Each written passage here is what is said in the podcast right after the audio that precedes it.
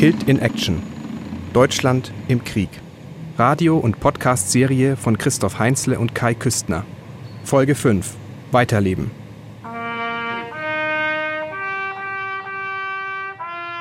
Manchmal werden Tod und Trauer öffentlich in den Medien sichtbar, wie etwa hier bei der Trauerfeier für die drei Toten des Karfreitagsgefechts 2010 in der Nähe von Seedorf in Niedersachsen, also in der Nähe der Fallschirmjägerkaserne. Karfreitagsgefecht 2010, das war historisch wichtig, das war politisch bedeutsam, öffentlichkeitswirksam und es ist bis heute tief im Gedächtnis der Truppe verankert. Das kollektive Gedächtnis der Bundeswehr ist ja das eine, aber dahinter verbergen sich natürlich Einzelschicksale, wie die Familien der Toten und Verletzten, die Schicksale der Soldaten, wie jene drei, die wir begleiten in dieser Serie, also Kriegsverletzte wie Mike Mutschke, Traumatisierte wie Alex und dann natürlich auch Soldaten ohne Schäden an Leib und Seele wie Philipp Porzig, die aber trotzdem diesen Tag, diesen Karfreitag nie vergessen werden und die auch immer wieder an die Gefallenen von damals denken. Hm. Und in dieser Folge wollen wir genau darauf schauen, wie die Bundeswehr mit Trauer, mit Trauma, mit Verwundung umgeht, vor allem aber wie die Soldaten und die Angehörigen damit umgehen, was das mit ihnen macht. Zum Beispiel auch mit der Familie von Kompaniefeldwebel Axel Hammers, der auch mit dabei war, damals im Lager in Kundus. Der Sohn von Axel Hammers, der kam mit dem Einsatz seines Vaters ganz schwer zurecht, erzählt die Mutter Kerstin. Ein halbes Jahr lang hatte der keinen Kontakt zu seinem Papa. Der hat das verweigert. Er wollte nicht telefonieren, er wollte ihn nicht sehen und er hat nur E-Mails geschrieben, sporadisch mal. Rundgang in der Kaserne des Fallschirmjägerregiments 31 in Seedorf. Das liegt zwischen Hamburg und Bremen. Hier ist Axel Hammers zu Hause, beruflich zu Hause und er betrachtet das Soldatsein nicht nur als Beruf, sondern wirklich als Berufung, das kann man sagen. Es ist ein langer Kerl. 1,96 ist der Mann groß, nach außen hin die Ruhe selbst. Ich fand so ein bisschen erinnerte an so einen Cowboy-Typ. Also Ansatz von Koteletten, hatte auch immer mal wieder zwischendurch äh, eine Zigarette im Mundwinkel, aber selten emotional, gleichzeitig mitfühlend, ähm, so ein bisschen norddeutsch, so kann man vielleicht sogar sagen.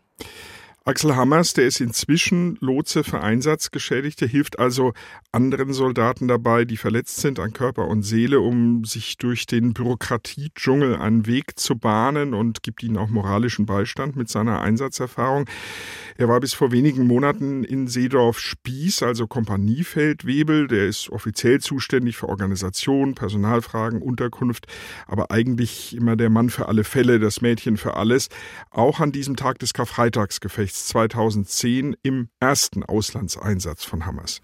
Man ist so die Mutter der Kompanie und man kümmert sich halt. Schwerpunkt ist halt da das Kümmern und die Fürsorge für die Jungs, wenn die draußen sind oder wenn sie reinkommen. Ja, ich wusste, dass meine Kräfte äh, morgens früh, wusste ich, dass sie eingeteilt waren. Da hatte ich schon ein leicht unsicheres Gefühl. Immer wenn meine Buben draußen waren, hatte man halt so ein ungutes Gefühl in der Magengegend, muss man tatsächlich sagen. Ja, und dieses ungute Gefühl, das hat sich dann leider bestätigt. Acht Verwundete gab es an diesem Tag, einige Traumatisierte und drei Tote. Ist das das Schlimmste, was einem passieren kann, als jemand, der, wie Sie sagen, so eine Art Mutter der Kompanie ist, wenn sowas passiert? Das ist definitiv das Schlimmste. Also ich war tatsächlich, als mir der Kamerad die erste Todesnachricht überbracht hat, musste ich wirklich heftig schlucken und wusste auch nicht, was da noch auf mich zukommt. Das ist äh, eine ganz, ganz für mich damals eine sehr schwierige Situation gewesen. Aber ich kann nur sagen, was dann tatsächlich geholfen hat, ist mit den Männern dann auch abends zu sprechen, als sie dann reingekommen sind. Ich habe dann in Großgruppengesprächen die Todesnachricht überbracht und habe die dann aufgefordert, dass sie sich auf die Flure setzen, keiner sich selber in den Container verbarrikadiert und das Ganze für sich ausmacht, sondern dass sie da die Gespräche suchen, untereinander auf, gegenseitig auf sich achten, dass man halt viel, viel miteinander spricht, damit man es besser verarbeiten kann. Da geht man dann mit, mit ganz, ganz viel Emotionen ran und dann muss man die halt auch mal in den Arm nehmen und trösten und mal über den Kopf streicheln. Das sind Sachen, die müssen dann halt gemacht werden, bin ich ganz ehrlich. Aber nicht allen konnte geholfen werden. Einige konnten tatsächlich ihren Einsatz nicht fortsetzen. Das stellt Hammers fest, als er unterwegs ist mit Soldaten einige Tage später außerhalb des Lagers, außerhalb des PATs, des Wiederaufbauteams der Bundeswehr. Ich bin mit dem Zug rausgefahren und habe die Männer abgeholt. Und äh, um allein mal ein Bild zu sehen, kann der eine oder andere das überhaupt noch? Oder muss ich den nach Hause schicken? Äh, haben Sie welche nach Hause geschickt? Ja. Das hat man denen so angemerkt, dass die nicht mehr in der Lage ich hatte waren. einen Kraftfahrer bei mir, da zitterte schon der Oberschenkel beim Verlassen des PRTs. Also als sie das Tor durchgefahren sind, zitterte das Bein schon vom äh, Gas geben. Und das ist nicht, weil das Pedal so schwer zu treten ist, sondern weil er einfach Angst hatte.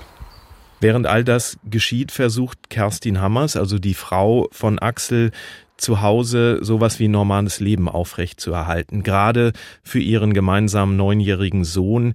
Sie versucht Ängste nicht zu schüren, die da aufkommen könnten. Sie versucht das Geschehen in Afghanistan nicht zu nah heranzulassen an den Jungen. Du hast ja Kerstin Hammers getroffen, Christoph. Mhm. Ja, und sie hat sich da zurückerinnert an diese Monate des Einsatzes und diese Strategie. Ich lasse da nicht so viel an die Familie, vor allem an unseren gemeinsamen Sohn heran. Die ging natürlich dann an diesem Karfreitag nicht mehr auf, weil dann kam der Anruf von Axel Hammers. Es ist hier was passiert, großes Gefecht. Aber mir geht's gut, Erleichterung, er ist unverletzt, aber natürlich kamen dann auch die Meldungen, was passiert ist, dass es Tote gab, dass es Verwundete gab wo sich mein Sohn am meisten Sorgen drum gemacht hat, oder die erste Frage, die er gestellt hat mir, war dann Papa bei. Na, also der war neun Jahre alt und ihm ging es um, um, ist, ist ein Papa bei gestorben? Und da musste ich ihm leider sagen, dass halt zwei Väter verstorben sind mit dabei. Ne? Also das war für ihn schwierig zu ertragen, dass er wusste, andere Kinder haben ihre Väter verloren. Das wurde aber erstmal verdrängt, als dann Axel Hammers nach Deutschland zurückkam nach dem Einsatz. Es herrschte Freude, dass er gesund wieder zurück war, die glückliche Familie wieder vereint war. Aber die bohrende Frage blieb für Kerstin Hammers, hat ihr Mann sich denn verändert in der Zeit durch die Erlebnisse? Belastet ihn das? Aber abwarten, nicht nachbohren, diesen Tipp hat Kerstin Hammers immer wieder bekommen und sich erstmal dran gehalten. Also ich war wirklich zu Hause und habe wochenlang meinen Mann intensivst beobachtet und habe darauf gewartet, dass er in irgendeiner Art und Weise diese ganze Situation, das Aufgestaute, vielleicht mal aus ihm rausbricht. Es kam aber nichts. Der war zu Hause und er war normal. Er war wirklich komplett normal. Er war nicht anders. Er war der normale Papa, er war der normale Ehemann.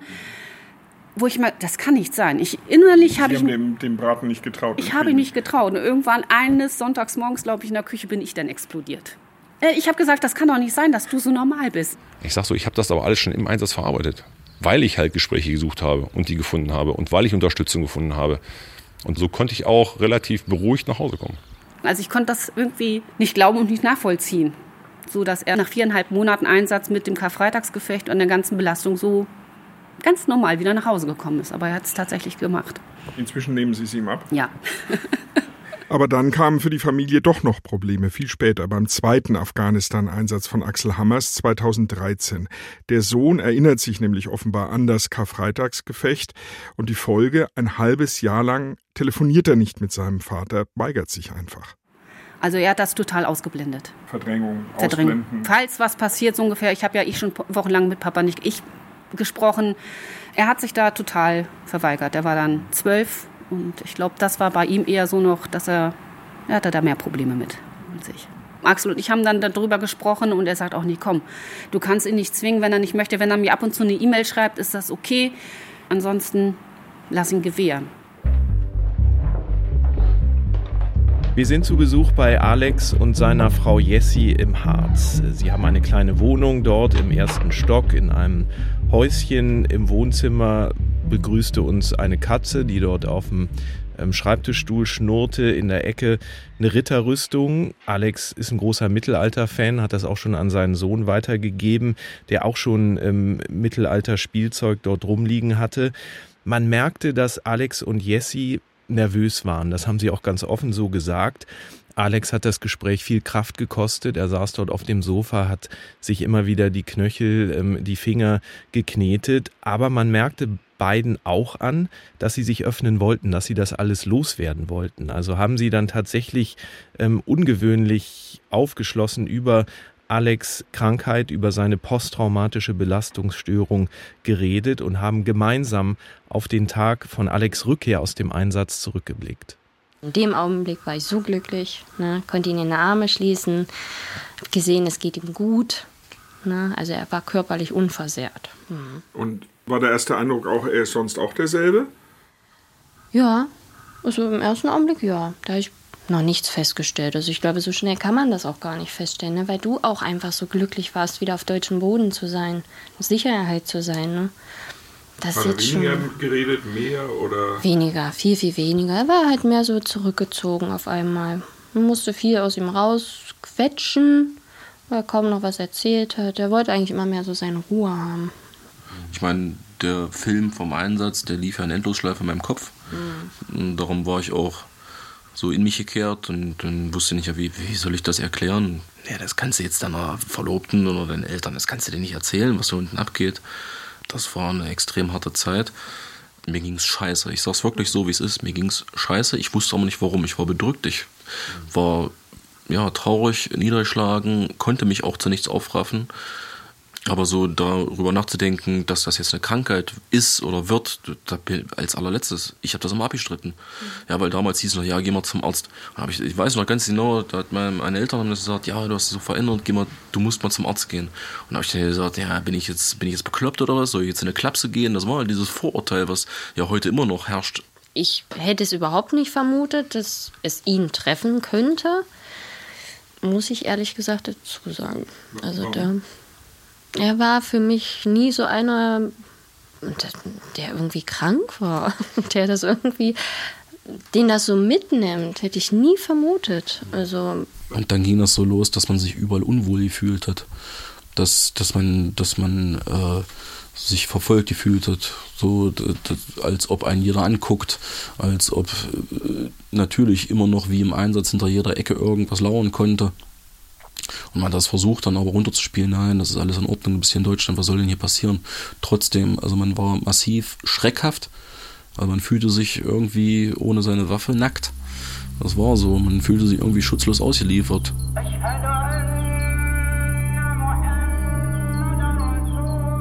Das war so, hat Alex uns erzählt, als liefe nun der Film des Einsatzes als Horrorstreifen in Dauerschleife in seinem Kopf ab.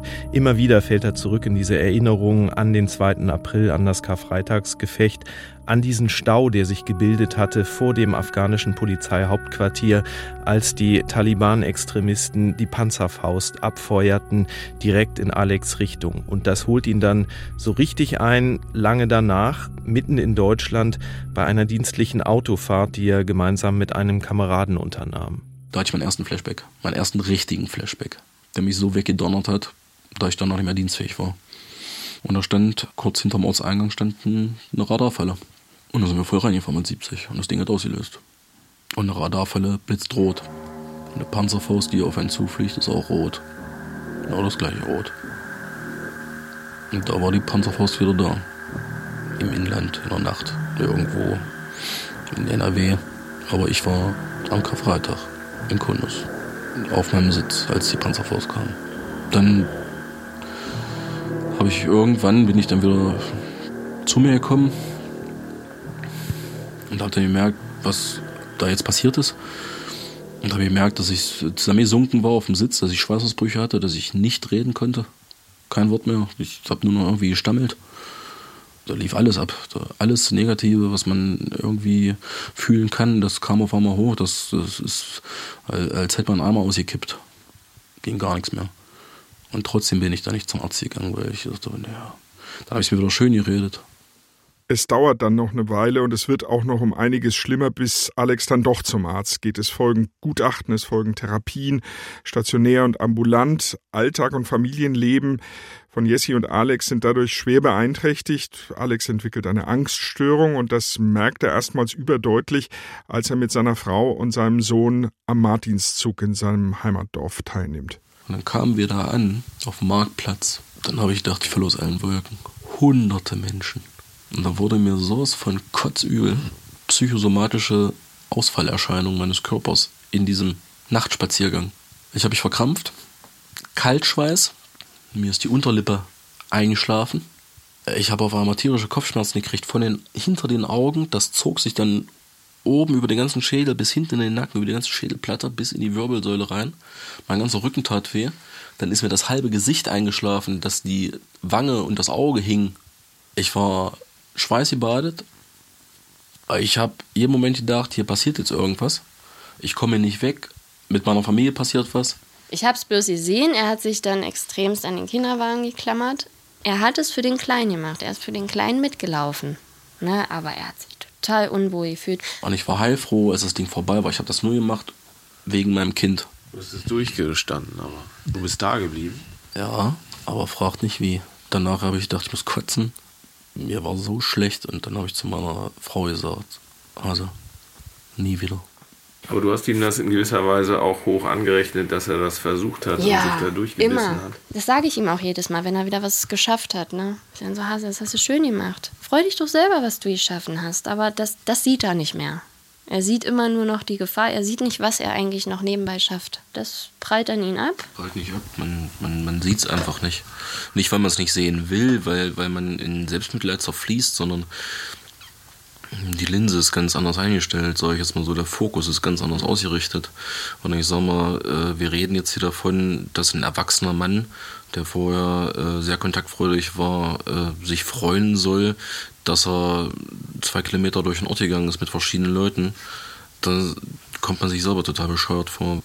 Für euch bedeutet das ja auch was. Also wenn Alex ein Problem hat, in Menschenmenge zu gehen, wenn er sich von Leuten außerhalb zurückzieht oder schaffst du es daran vorbei zu sagen, okay, wir machen jetzt einfach, was wir machen wollen und wenn du nicht mitkommst, dann ist das schade, aber ist so. Tatsache, das mache ich jetzt so. Hm. Bei vielen Sachen, weil ich, ich sage mir dann auch, ich lebe nur einmal, ich will nicht so viel verpassen. Wenn der Papa nicht mit will, kommt er nicht mit. Fertig. Ne, dann mache ich das eben mit dem Kleinen alleine. Ich kann nicht mehr auf alles Rücksicht nehmen, das mache ich auch nicht mehr. Der kleine Sohn von Jessie und Alex ist zwei Jahre alt, ist eine richtige Frohnatur, lebhaft aufgeweckt und der schafft es auch, ein Lächeln in die Gesichter seiner Eltern zu zaubern, auch in das von Alex.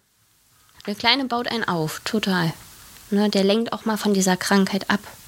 Ne, dass man nicht nur noch diese Krankheit vor Augen hat. Krankheit hier, Krankheit da und es ist nun mal bei meinem Mann nur diese Krankheit noch im Kopf. Da ist nichts anderes drumherum.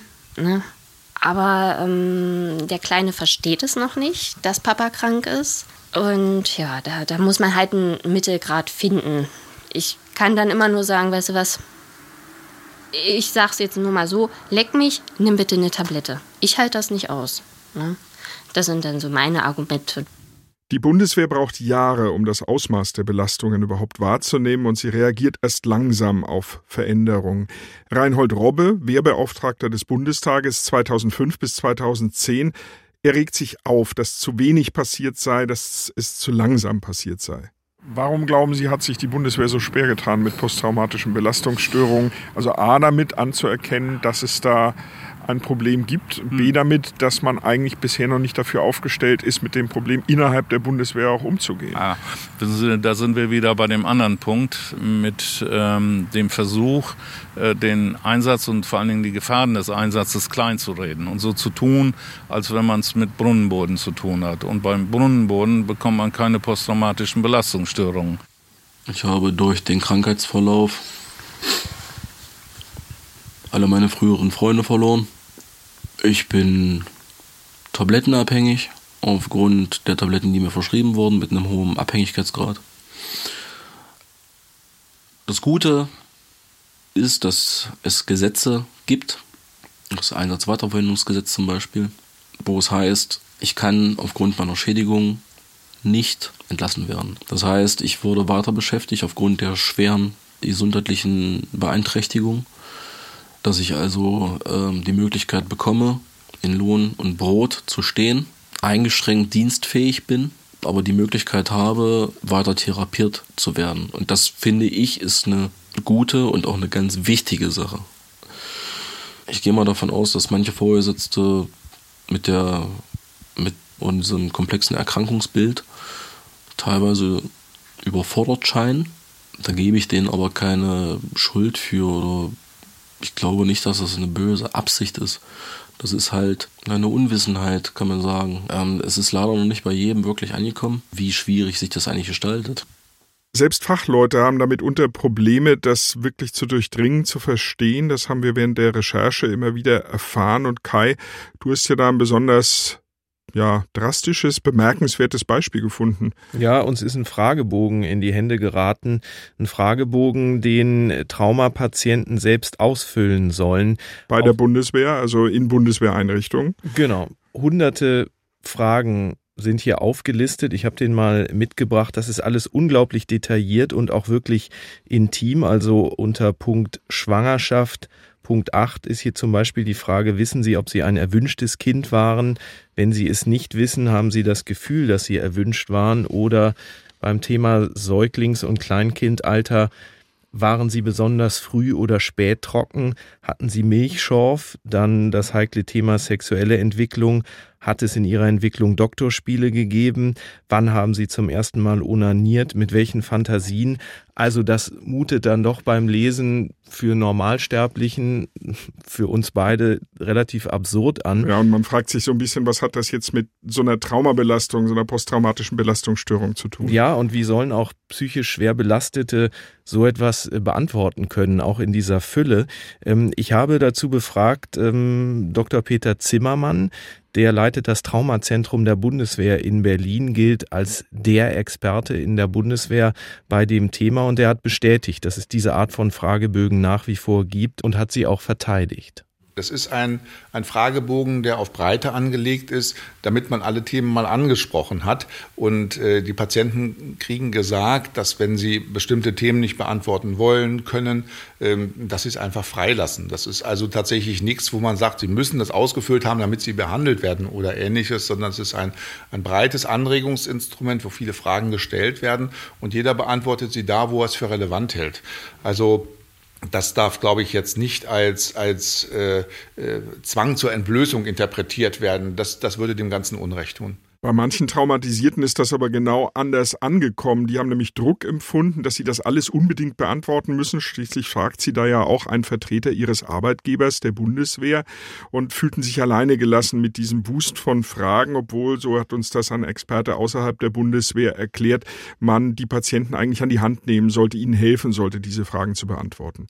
Insgesamt hat die Bundeswehr, was das Thema Traumabewältigung angeht, sicher eine Entwicklung durchgemacht in den letzten Jahren. Aber, sagt auch Dr. Peter Zimmermann und warnt damit, das wird noch nicht reichen.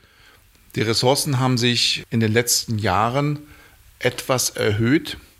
Es ist allerdings auch da durchaus noch ein bisschen mehr wünschenswert, das muss man tatsächlich sagen.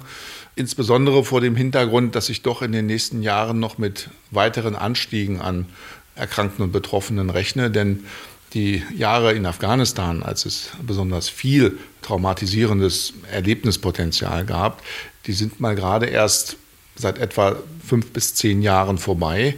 Und ich rechne da deswegen in den nächsten Jahren durchaus noch mit einigen, durchaus auch relevant vielen, äh, die im Moment noch in der Stabilisierung sind und sich noch nicht trauen. Und da müssen wir uns mit unseren Versorgungssystemen gut darauf einrichten. Und der Traumaexperte Dr. Zimmermann hat uns auch Zahlen geliefert, die aufhorchen lassen. 20 bis 25 Prozent, also ein Viertel aller Soldaten, haben psychische Probleme. Das geht aus Studien hervor. Das sind also mehrere Zehntausend. Was die posttraumatische Belastungsstörung angeht, sind es etwa drei Prozent, also immerhin mehrere tausend Bundeswehrsoldaten. Und dazu kommen noch alle, die körperlich verwundet sind. Insgesamt sind das 260, die allein in den Afghanistan-Jahren 2002 bis 2014 verwundet zurückgekehrt sind. Das geht aus einer Studie von Sozialwissenschaftlern der Bundeswehr hervor. Ursula von der Leyen, jetzt inzwischen ja aufgestiegen zur EU-Kommissionspräsidentin, die musste sich zuletzt als Bundesverteidigungsministerin lange mit den Folgen auseinandersetzen, äh, dieser Verwundungen an Körper und Psyche, wie sie uns erzählt hat in einem Interview. Die Bundeswehr hat ähm, sehr viel auf diesem Gebiet gelernt und lernen müssen. Denn äh, mit der Armee, die kämpfen gelernt hat, kam auch die Verpflichtung mit Tod, Verwundung, auch seelischen Verwundungen umzugehen, das anzunehmen und sich zu kümmern.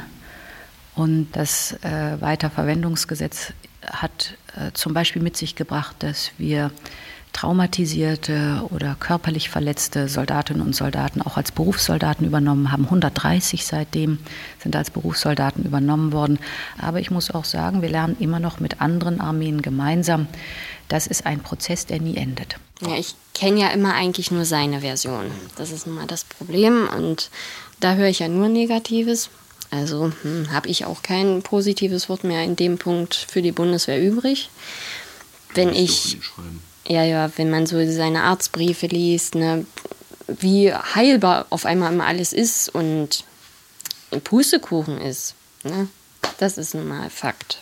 Im Moment sehe ich da gar nichts. Also nichts Positives, nichts Negatives. Es ist, es ist so ein Stillstand. Also wenn er sich nicht um alles kümmern würde, Weiß ich, würde gar nicht passieren. Es ist einfach so. Er musste sich schon wieder einen Therapeuten suchen. Und so eine, so eine Sachen, wo ist da die Bundeswehr? Wo hilft sie?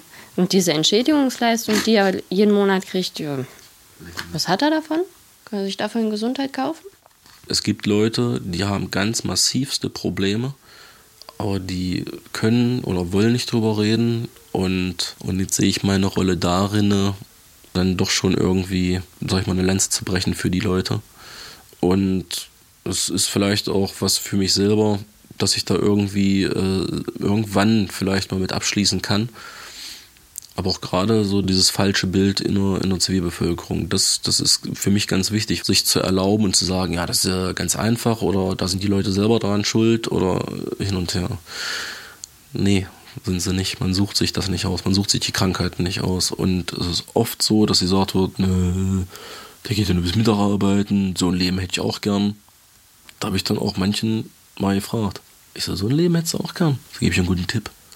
Geh mal in den richtigen Einsatz, lass sie beschießen, mach die Hölle durch, mach jahrelang der Erkrankung mit, verliere alles, mach so lange, bis du das Leben satt hast und dann, wenn du richtig am Arsch bist, körperlich wie psychisch, dann kannst du auch mittags nach Hause gehen und kannst dir richtig einen abfreuen. Und wenn sie dann ehrlich sind, sagen dann manche Leute, ja, nee, dann doch nicht oder ja, das habe ich nicht so gemeint. Aber immer wieder solche Sprüche zu kriegen, das ist verdammt verletzend. Mensch, hallo Fazit. Hallo.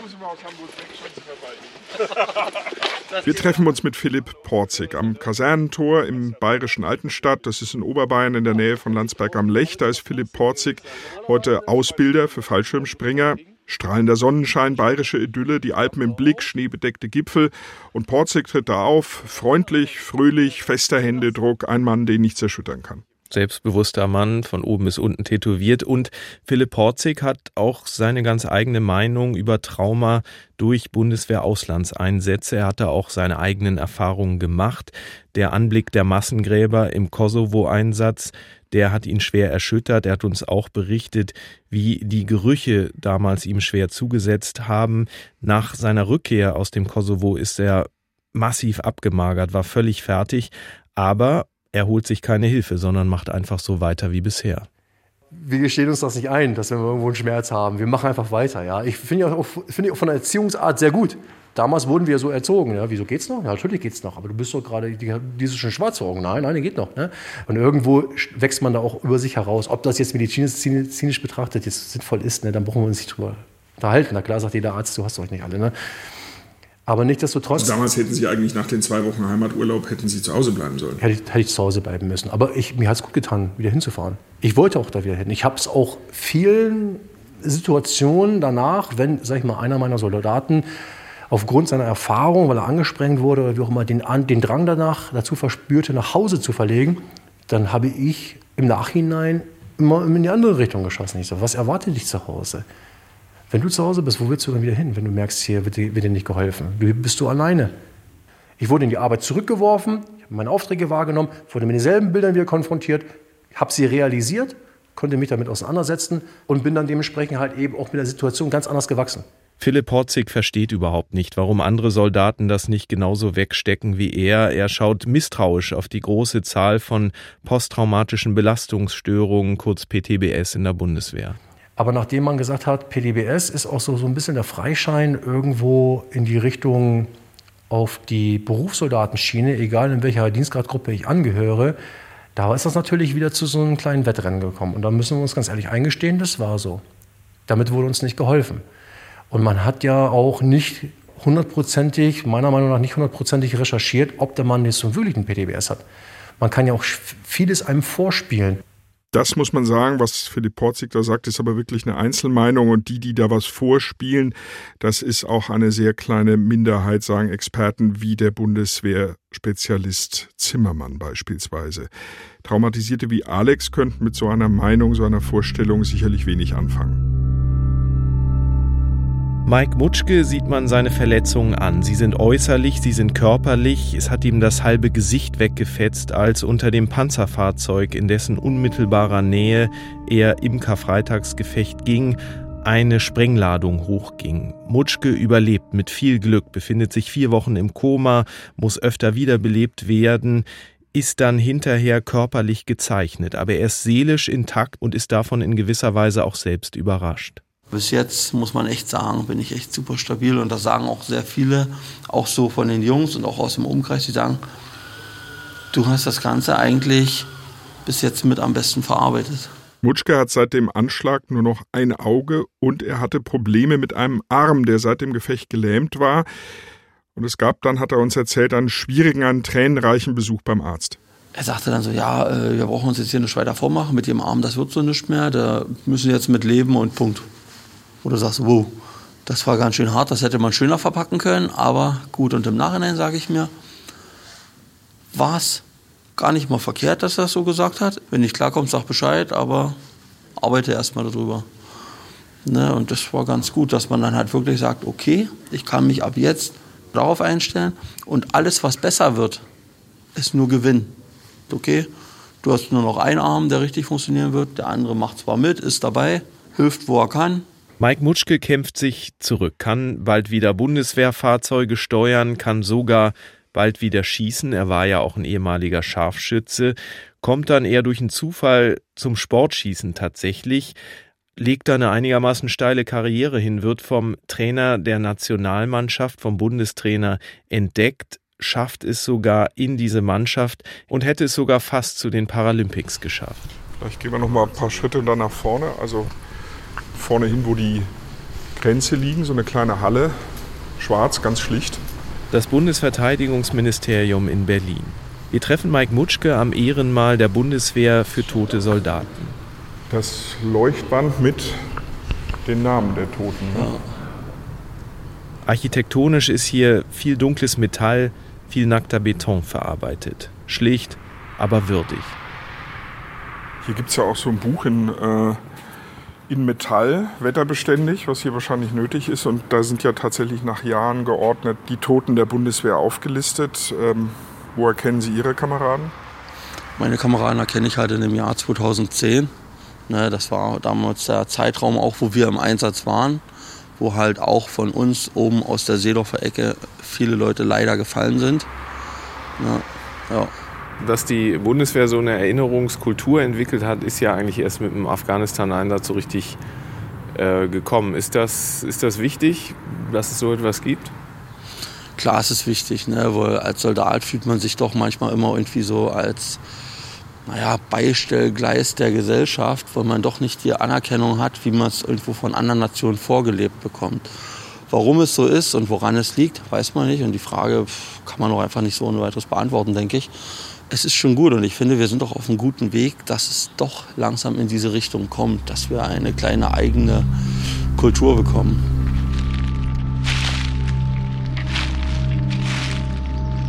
Wald der Erinnerung auf dem Gelände des Einsatzführungskommandos in Geltow, nahe Potsdam. Es ist die zweite Gedenkstätte abgelegener, ruhiger, persönlicher und nur für die Bundeswehrsoldaten, die in Auslandseinsätzen gefallen sind, die vom Einsatzführungskommando hier im Auftrag der Politik entsandt wurden. Hier sind auch die Ehrenmale aus den Bundeswehrlagern im Ausland wieder aufgebaut. Auch die aus Afghanistan, aus Kunduz, aus Kabul, Faisabad, Masai Sharif da wo die meisten Bundeswehrsoldaten gefallen sind. Insgesamt 58 sind nicht lebend vom Hindukusch zurückgekehrt. Und dann gibt es noch ein Wäldchen hinter diesen Stelen, eher ein Ort für das persönliche Gedenken an einzelne Soldaten. Plaketten, Tafeln, Bilder, Auch Kindergemälde, Fotos, Erinnerungsstücke sind hier niedergelegt von Familie und von Kameraden. Wir sind hierher gekommen am Jahrestag des Karfreitagsgefechts am 2. April und wie immer an diesem Datum sind auch Überlebende hier, auch der Spieß Axel Hammers. Der hat sogar bei der Einweihung 2014 des Ehrenmals hier des Walds der Erinnerung gesprochen. Natürlich gehen bei diesen Besuchen die Gedanken zurück ans Karfreitagsgefecht, aber bei Hammers, das hat er uns erzählt, geht es eher noch in Erinnerung um die Erlebnisse mit den drei damals Gefallenen. Ich habe immer noch ein Bild von Nils Bruns im Kopf. Da saßen wir auf, äh, in meinem Geschäftszimmer und haben uns da über gewisse Dinge unterhalten. Bei Martin Augustiniak habe ich immer noch das letzte Dartspiel im Kopf, wo wir in der Betreuungseinrichtung standen und Dart gespielt haben. Das ist immer noch so ein laufendes Ding, was ich immer noch im Kopf habe. Und äh, bei Robert kann ich mich noch genauer an ein Gespräch auf dem Flur erinnern. Er war so ein kleiner Ausrüstungsfetischist, muss man sagen. Und da haben wir uns wieder über den, den neuesten Helm und die beste Weste etc. unterhalten. Und das sind so Sachen, die haften bleiben. Diese Bilder werden wahrscheinlich auch immer bleiben oder verändert sich das mit, mit den Jahren, die Erinnerung? Also in den letzten neun Jahren hat sich nichts geändert. Das sind tatsächlich die Bilder, die haften bleiben. Mit Axel Hammers geht auch Mario Kunert durch den Wald an diesem Tag. Er hatte den Golfzug geführt, dem die drei Gefallenen angehörten und auch der schwer verletzte Mike Mutschke. Ich persönlich finde den Weitererinnerung toll. Meine Familie war schon ein paar Mal hier, äh, eigentlich jedes Mal wollen sie dann hier hin, um sicherlich mir zu zeigen, dass sie hinter uns stehen. Ähm, ich bin nach wie vor der Meinung, dass wir das noch nicht in die Öffentlichkeit so äh, transportieren, wie es sein müsste. Weil ähm, ich habe immer das Gefühl hier, wir sind das, das Land der Weggucker und äh, was ich nicht sehe, ist auch nicht da. Und, und genauso denke ich, geht man mit Militär um. Also äh, ich bin nicht der Meinung, dass wir sehr große Unterstützung seitens äh, unserer Bevölkerung haben, aber dafür ist die Regierung verantwortlich. Es ist schwer zu leugnen. Deutschland hat ein gestörtes Verhältnis zu seiner Armee, zu seinen Soldaten. Was soll die Bundeswehr in Zukunft eigentlich? Es wird noch mehr Auslandseinsätze geben, das ist ziemlich wahrscheinlich. Gleichzeitig soll man aber Europa absichern. Da gibt es Erwartungen der NATO, der USA, des ganzen Bündnisses. Das alles soll die Bundeswehr leisten in Zeiten knapper Kassen, schlechter Ausrüstung, weniger Soldaten. Was für eine Bundeswehr wollen wir überhaupt in Deutschland in Zukunft?